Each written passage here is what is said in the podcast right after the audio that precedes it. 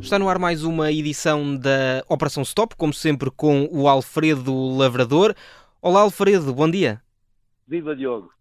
Hoje estás em Le Mans a acompanhar a corrida uh, das 24 horas uh, e, e, e, na semana passada uh, temos nos encontrado mais vezes, não é? E na semana passada falámos sobre uns ativistas que andavam a esvaziar pneus de carros que alegadamente gastam mais e nós até percebemos que de facto sim, esses carros podem gastar mais, mas tem tudo a ver muito com as circunstâncias em que isso acontece. Mas, ó oh, oh, oh, Alfredo, estes ativistas, se fossem em Le Mans, tinham muito mais razões para esvaziar os pneus desses esses carros, porque afinal de contas andam aí 24 horas seguidas a gastar combustível. Pá, sabes, oh, Diogo, eu não sei se pode dizer isto na rádio, mas se os ativistas aparecessem aqui com aquela coisinha para abrir a, chave para abrir a válvula e fazer os pneus, levavam um enxugo de pancadaria que nem sei onde é, até estou a imaginar onde é que eles meteriam a válvula, mas pronto, uh, vamos àquilo que, que interessa. Não, nada de violência, as coisas resolvem-se sempre a conversar e aí também se resolveriam certamente. Dizes tu, dizes tu, porque não foi a ti que esvaziaram o pneu. não, mas é, é, é um facto. Uh, uh, na altura estamos, explicámos que, que, que, não, é, não é evidente e não é, não, é uma, não é uma consequência direta. Tens um SUV, logo gastas mais, não é nada disso.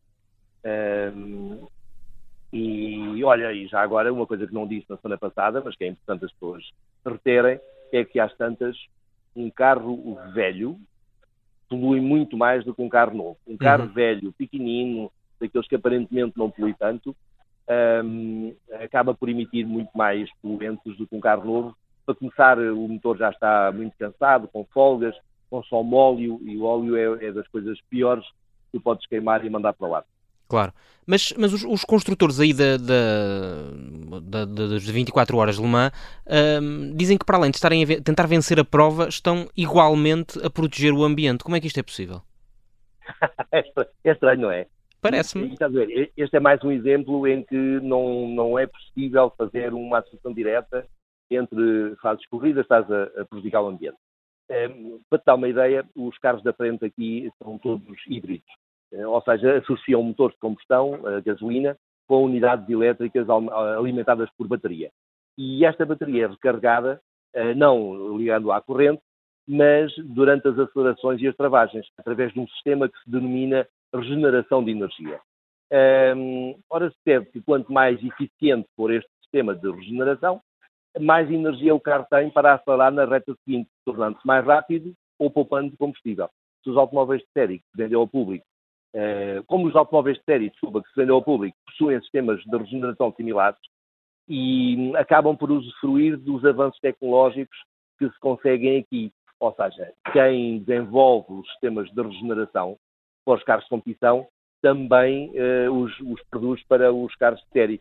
E ou descobrirem ou encontrarem soluções para melhorar o funcionamento do sistema, essa, essas melhorias acabam por, por reverter em favor dos, dos modelos do, do, dia a dia, os carros elétricos uhum. que uh, tu ou os nossos uh, uh, ouvintes podem, podem adquirir e ou ficarem melhores, tornam-se menos poluentes. Além de, de, melhorar esses sistemas de regeneração de energia nas travagens e desacelerações, em que é que esta corrida de automóveis pode ajudar também mais ainda a reduzir o impacto ambiental? Olha, esta, um, o, é, é, fácil de, de, de explicar. As, as, provas como as 24 horas, ou outras provas de resistência, há provas de 8 horas, de, de 6 horas e por aí fora, mas esta é, é, é, é mais emblemática e tem 24 horas. Não é a única com 24 horas, há mais, mas esta é a mais emblemática. Os carros percorrem aquilo que eles chamam de cintos, portanto, são períodos de condução, uh, com cerca, aqui num circuito como este, dão cerca de 11 voltas, eh, durante as quais consomem um depósito de combustível. Este circuito tem mais de 12 km e eles atingem bem acima dos 350 na reta grande e já atingiram 400, tiveram que pôr umas chicanes no meio da reta, duas chicanes no meio da reta, para cortar um bocado a velocidade, tornava-se demasiado perigoso. Um, ora, se os carros conseguissem percorrer apenas mais uma volta com o mesmo, com o mesmo combustível, uh, o, poupariam uma ou mais paragens durante, durante a corrida. O ganho seria considerável, porque eles vão à boxe em média, essencialmente, 30 vezes. Um, e daí que os engenheiros se esforcem para reduzir o consumo destes motores, que são efetivamente muito potentes, etc., um, mas reduzir o consumo sem diminuir a potência, porque eles têm que fazer, para serem competitivos, têm que atingir 675 cavalos. Ainda estamos a falar de um valor interessante. Um, e tornando os motores mais eficientes, estou a falar com soluções que às tantas uh, são difíceis de vender, mas portanto, fazendo um melhor, uma, um melhor revestimento no interior do motor para que o motor não aqueça tanto, acaba por reduzir o consumo, uh, mas com soluções como estas eles conseguem manter a potência, melhorar o consumo, o que acaba por melhorar o ambiente. E, e, haverá mais uh, alguma solução tecnológica uh, que este tipo de corridas de resistência pode ajudar a gastar e a poluir menos? Olha, ocorre-me assim de, de, repente mais uma, um, que é uma outra área em que as corridas, a competição automóvel ajuda a melhorar os carros de série. Uh, estou a pensar nas baterias. se tu comprares hoje um automóvel elétrico, o, o, ele tem um sistema a 400 volts. Um, Aqui em Alemã, os carros de competição utilizam todos soluções a 900 volts, o que é mais do dobro.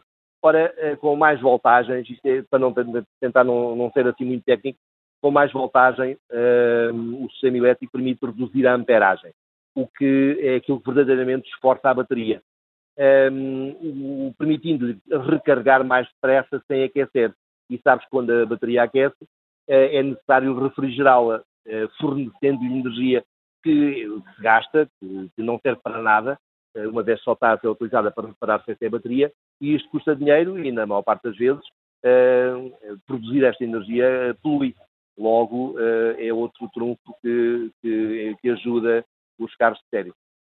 Olha, e, e, será que alguma vez vamos ver corridas de longa duração, como estas 24 horas de Le Mans, onde tu estás neste momento, com veículos 100% elétricos? Ui, isso é complicado. é, sabes que eh, a Toyota apresentou aqui um, um protótipo que é exatamente o, o igual ao, ao, modelo que, que eles usam, utilizam, e aliás, uh, eles são campeões do mundo em título, uh, e é, é, igual ao modelo que eles utilizam, mas em vez de, de possuir um motor de, de, combustão, em vez de ser híbrido, portanto, motor de combustão mais motor elétrico, eles uh, vêm aqui, apresentaram aqui um, uma, uma versão do mesmo carro, mas só com motores elétricos, não alimentado por baterias, mas sim por fuel cells a hidrogênio. Ou seja, eles hum. têm que carregar, o, abastecer o carro com hidrogênio líquido, portanto, sob pressão, a 700 bares, um, e que é uma, um sistema que pode ser uh, recargado uh, uh, em pouco, pai, no dobro do tempo que leva a recargar a, a gasolina, ou seja, não estamos a falar de estar ali meia hora a olhar para, para o posto de carga à espera que aquilo, que a bateria carregue, e, e esta, esta organização desta competição, e de outras também, mas sobretudo esta, um, desafia os construtores a participar com energias alternativas ou soluções alternativas que possam melhorar o ambiente. E então um, esse carro vai ser, foi apresentado hoje e vai ser testado, uh, suponho que já no próximo ano. E, e, e a bateria, será que é possível? Uh, não. Não, não, porque, claro, se tu estiveres a falar numa, numa corrida de, para veículos elétricos com uma duração normal, eh, 30 minutos, 45 minutos, é possível ter uma bateria que eh, contenha no seu interior energia eh, capaz de alimentar o, o motor eh, durante esse período. Aliás, isso já existe hoje na Fórmula E, por exemplo, uhum. Eh, nos Extreme E, é, fazem provas de todo terreno nos sítios mais estranhos aí do, do planeta, e, mas eh, numa prova de resistência em que os carros têm que percorrer uh, grandes distâncias e como as baterias, por muito rápidas que sejam a recarregar, demoram sempre 15 minutos, talvez com o tempo baixo para 10, mas haverá sempre um limite uh, que não será grave se fores para o Porto ou para o Algarve, uma vez que uhum. paras para tomar um café e aquilo abastece, mas para uma competição não, tem, não, não faz sentido o piloto estar ali a nem, nem numa espécie de sistema em que se substituem as baterias rapidamente como, como os pneus dos carros na, na Fórmula 1? Sabes que há veículos até de série que, que, que põem isso. Há uma, uma marca chinesa que, que, que põe essa solução. Um, não é prática, um, não é, é cara.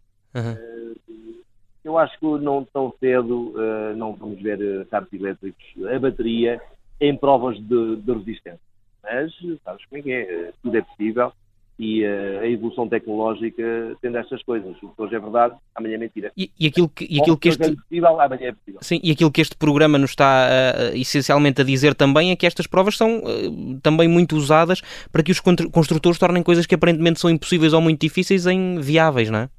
Exatamente, ou seja, isto é um, é um, é um é claro que isto é uma corrida e as pessoas vêm aqui para ganhar a marca A ou o piloto B. Isso é óbvio.